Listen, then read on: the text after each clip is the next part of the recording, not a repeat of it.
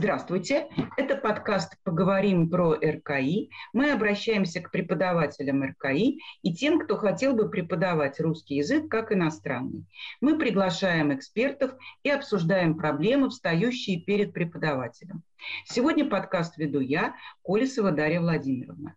А говорим мы сегодня с доктором филологических наук, профессором кафедры русского языка Санкт-Петербургского государственного университета Натальей Викторовной Богдановой-Бегларян. Поводом для нашего разговора стала новость.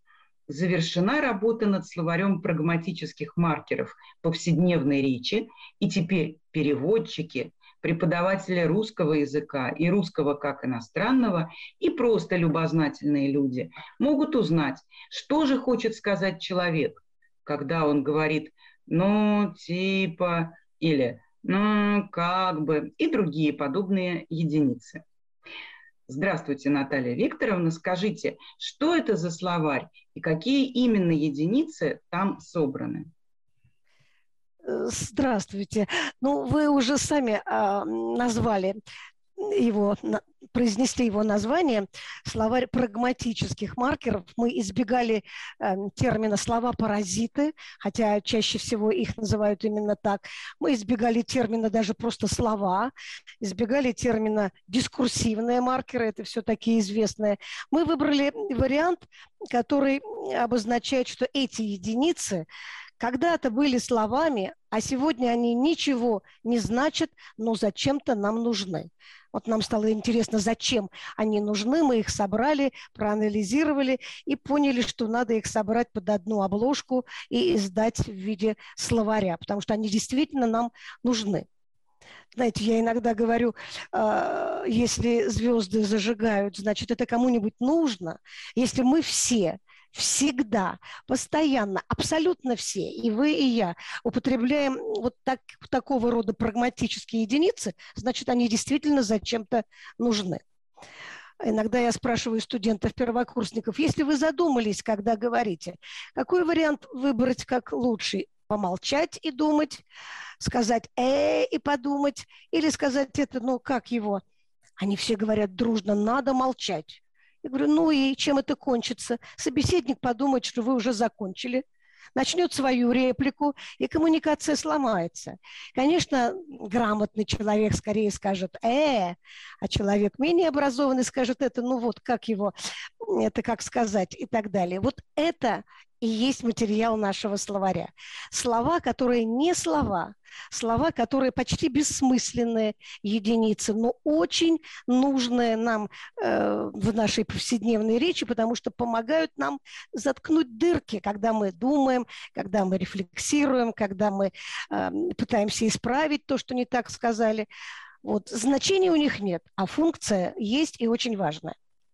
Понятно. Я ответила на ваш вопрос. Да, конечно, прагматические маркеры. Вы прямо великолепно нашли это обозначение. А как вы их собирали? Эти маркеры, собранные в вашем словаре, они характерны именно для э, речи жителей Санкт-Петербурга или э, каких-то других городов? Или можно сказать, что они э, используются вообще всеми носителями русского языка? Ну, хочу сказать, что и не только русского. Такие маркеры есть в любом языке, и это отдельная проблема для переводчиков, как соотнести такого рода маркеры, скажем, в английском и в русском. Но что касается русского, то да, это не только Петербург, это абсолютно э, все носители языка именно так говорят. Может быть, какие-то нюансы, где-то э, более свойственно одно словечко, где-то другое, но наш словарь построен на речи петербуржцев. Просто потому, что в основу э, лег наш корпус, который сейчас уже довольно известен в лингвистических кругах. Он называется «Один речевой день». Это когда наши информанты один день живут с диктофоном на шее, записывают все, что они говорят в течение дня, и они, и их собеседники. Мы это расшифровываем, а вот потом из этого корпуса вынимаем вот эти самые прагматические маркеры. И оказалось, что их не так много. В нашем словаре всего 60 словарных статей. Они, правда, большие, это как лингвистическое эссе, но это 60 единиц – которыми мы пользуемся, чтобы решить 10 проблем. 10 функций у этих единиц. Хезитация, рефлексия, метакоммуникация, самокоррекция, ну и так далее. 10 э, типов этих маркеров. Иногда они выполняют сразу 2-3 функции в одном контексте, э, но выбрано это вот из реальной речи. Мы не ходили по улицам, не прислушивались. Мы взяли э, материал из нашего корпуса. И информантами были в основном петербуржцы. Скажите, пожалуйста, а информантов вы выбираете по каким-то социальным, возрастным э, или другим категориям, или это случайные люди? То есть насколько э, результат говорит о какой-то социальной, возрастной, э, образовательной категории, можно ли составить речевой портрет? Или это э, действительно большой такой горизонтальный срез?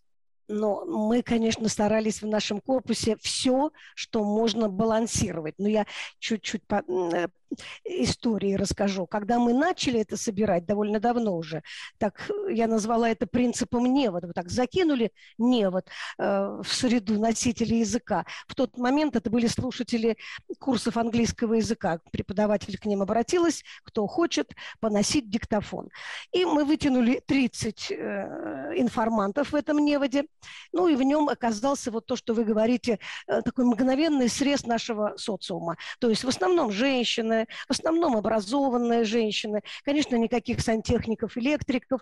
То есть это был сильный перекос э, в гендерном, возрастном и профессиональном отношении. Но на этих 30 мы, во-первых, э, отработали методику, как записывать и как обрабатывать, а во-вторых, поняли, кого больше в нашем обществе.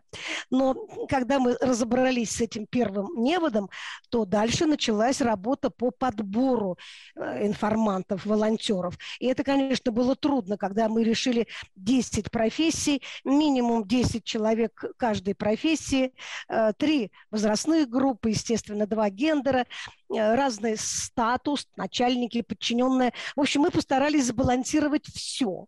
Поэтому у нас всего 130 информантов. Это и много, и мало. Э, много, потому что очень трудно их подбирать, а мало на фоне, например, коммуникантов. Каждый из информантов в течение дня говорит иногда с десятком людей. То есть на круг получается огромная масса. Огромная масса людей, которых мы записали и чью речь анализируем. Так что здесь э, можно найти и э, особенности речи женщин, и особенности речи молодых или немолодых. Мы знаем, как говорят военные, и чем отличается речь преподавателей. Мы очень много сейчас знаем про нашу речь. И это не первая наша книга на эту тему. Это только словарь. Предыдущая монография, она так и называлась «Специфика речи людей из разных социальных групп». И тоже на этом материале. Так что все очень достоверно.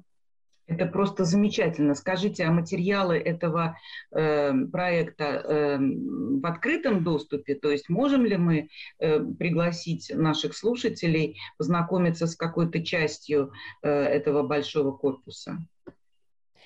Ну, наш корпус, к сожалению, контент закрытый. Вы представляете себе, человек в течение дня говорит с близкими, с врачами, говорит с бизнес-партнерами. То есть очень много информации, которую он бы не хотел, чтобы слышали все. Поэтому мы сами пользуемся в научных целях, но всегда, когда используем этот материал, приходится анонимизировать многую личную информацию, а, чтобы неузнаваемы, неузнаваемы были имена, номера телефонов, например, или что-то еще. Но поскольку нас давно и упорно спрашивают, где, где можно увидеть этот корпус, то да, вот буквально этой осенью мы э, опубликовали, или как это называется, выложили сделали сайт. У нас есть теперь свой сайт. В нем, правда, всего 300 э, тысяч словоупотреблений – это капля в море, но это анонимизированный и, извините, дематизированный материал, потому что это тоже пришлось сделать, чтобы не звучало то, что так обильно звучит в нашей речи. Вот этот сайт, есть адрес, и на него можно сходить, можно посмотреть, как он устроен, и можно, кстати, увидеть там и наш словарь, потому что в электронном виде он там весь представлен. Спасибо большое. Ссылку на этот ресурс мы обязательно дадим на всех платформах и в телеграм-канале поговорим про РКИ. Эм, э, когда вы представляете э, уже вот словарь, о котором мы сегодня говорим, то вы как раз обычно и говорите, что такой словарь э, может быть полезен переводчикам и преподавателям, в первую очередь русского как иностранного. А как вы думаете, зачем он преподавателю русского языка как иностранного? Ну, известно, что все иностранцы изучают русский язык э, в комфортных условиях аудитории. Лингофонные кабинеты, хорошо поставленная речь преподавателя, где он старается не допускать ничего лишнего. И в какой-то момент студенту кажется, что все, наконец он уже говорит по-русски, он уже все понимает, он может теперь спокойно общаться на улице с людьми. Приезжает к нам, выходит на улицу и, в общем, довольно быстро понимает, что он не все понимает, что у него даже иногда рождается ощущение, а на каком-то языке вокруг него говорят.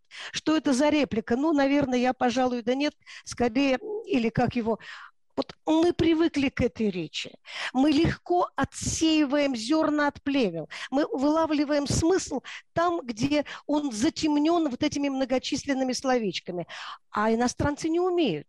Они не знают, что надо отсеять что зерна, что плевело. И вот то, тут, наверное, может помочь и наш словарь, и преподаватель, который возьмет его в руки. Он просто объяснит, что вот некоторые слова, типа «это самое», э, не надо понимать буквально. Очень редко употребляется это самое в прямом значении, как два местоимения. А в значении такого маркера поиска, да просто на каждом шагу это трудно, это ни в коем случае нельзя давать студентам где-то на начальных этапах, но когда они уже освоились в языке и хотят естественного общения с носителями, вот, наверное, надо дать им такое представление о том, как на самом деле непроста наша устная речь. Ну, а если еще вспомнить, что и у них в языке такое есть, есть же у англичан всякие, you know, like, listen, uh, и они умеют тоже сортировать это слово, а это маркер. Вот надо их научить, наших, наших студентов, надо научить тому, что можно просто найти параллель в родном языке, в китайском, в сербском. Вот у меня сейчас девочка одна ищет, э, естественно, в английском, немецком, французском и так далее. Так что это общая языковая особенность, и поэтому, наверное, преподаватель, пользуясь нашим словарем, сумеет э, помочь студенту освоиться в русскоязычной среде. Спасибо большое. Я надеюсь, что мы заинтересовали э, преподавателей и, по крайней мере, обратили внимание на то, что действительно мы ведь пользуемся не только теми лексическими единицами, которые отражены в учебниках, входят в языковые минимумы, и э, которые мы проверяем с помощью словарных диктантов. Да? Э, поэтому, да, думать об этом, конечно, хорошо. И теперь у нас есть такой замечательный материал. Скажите, пожалуйста, Наталья Викторовна, где же наши слушатели могут познакомиться с этим словарем, кроме того электронного адреса, который они могут посмотреть в телеграм-канале или под публикацией подкаста. Ну, к сожалению, вот сейчас, пока этот словарь не находится на прилавках магазинов, тут много э, экстралингвистических факторов, которые помешали нам наладить отношения с торговыми организациями. Но надеюсь, что к лету эта проблема как-то решится вместе с прочими нашими жизненными проблемами. И тогда я непременно вам об этом скажу, где он лежит и где его можно купить. Хорошо, значит, тогда мы э, сможем в телеграм-канале, в частности, опубликовать э, уже ссылку, где в какой торговой сети можно приобрести этот словарь. А пока, пожалуйста, э, уважаемые преподаватели, обращаемся э, к сайту и смотрим на э, эссе на тему прагматических маркеров повседневной речи.